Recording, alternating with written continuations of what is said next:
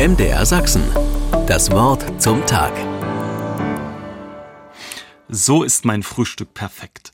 Mit dem Messer tauche ich in das Honigglas ein und streiche den cremigen Honig auf mein Brötchen.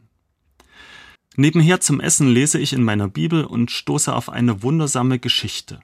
Das Volk Gottes in biblischer Zeit lebte als Nomaden in der Wüste. Und weil in der Wüste Nahrung knapp ist, ließ Gott das Frühstück an jedem Morgen vom Himmel regnen. Nebenher zum Essen lese ich in meiner Bibel und stoße auf eine wundersame Geschichte. Das Volk Gottes in biblischer Zeit lebte als Nomaden in der Wüste. Und weil in der Wüste Nahrung knapp ist, ließ Gott das Frühstück an jedem Morgen vom Himmel regnen. Das Himmelsbrot bekommt den Namen Manna und wird so beschrieben. Es war wie weißer Koriandersamen und hatte einen Geschmack wie Semmel mit Honig. Meine Frühstückssemmel mit Honig kenne ich. Aber so etwas kann ich mir nicht vorstellen. Reiskörner, die vom Himmel fallen und Tag für Tag als süßer Brei auf den Tisch kommen?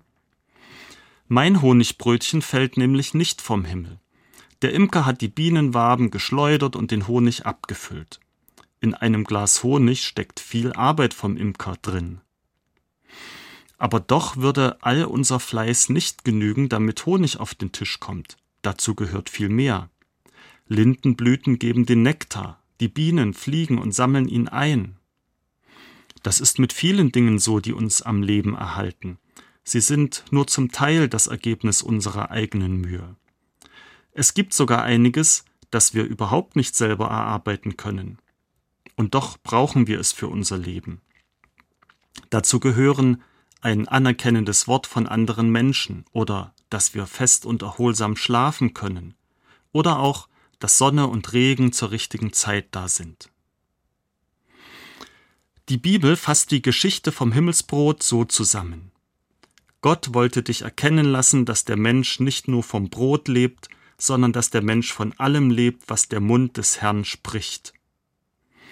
Ich verstehe die Botschaft so, wir sind mit dem Leben beschenkt. Auch heute, der Tag, der gerade beginnt, ist ein Geschenk an uns.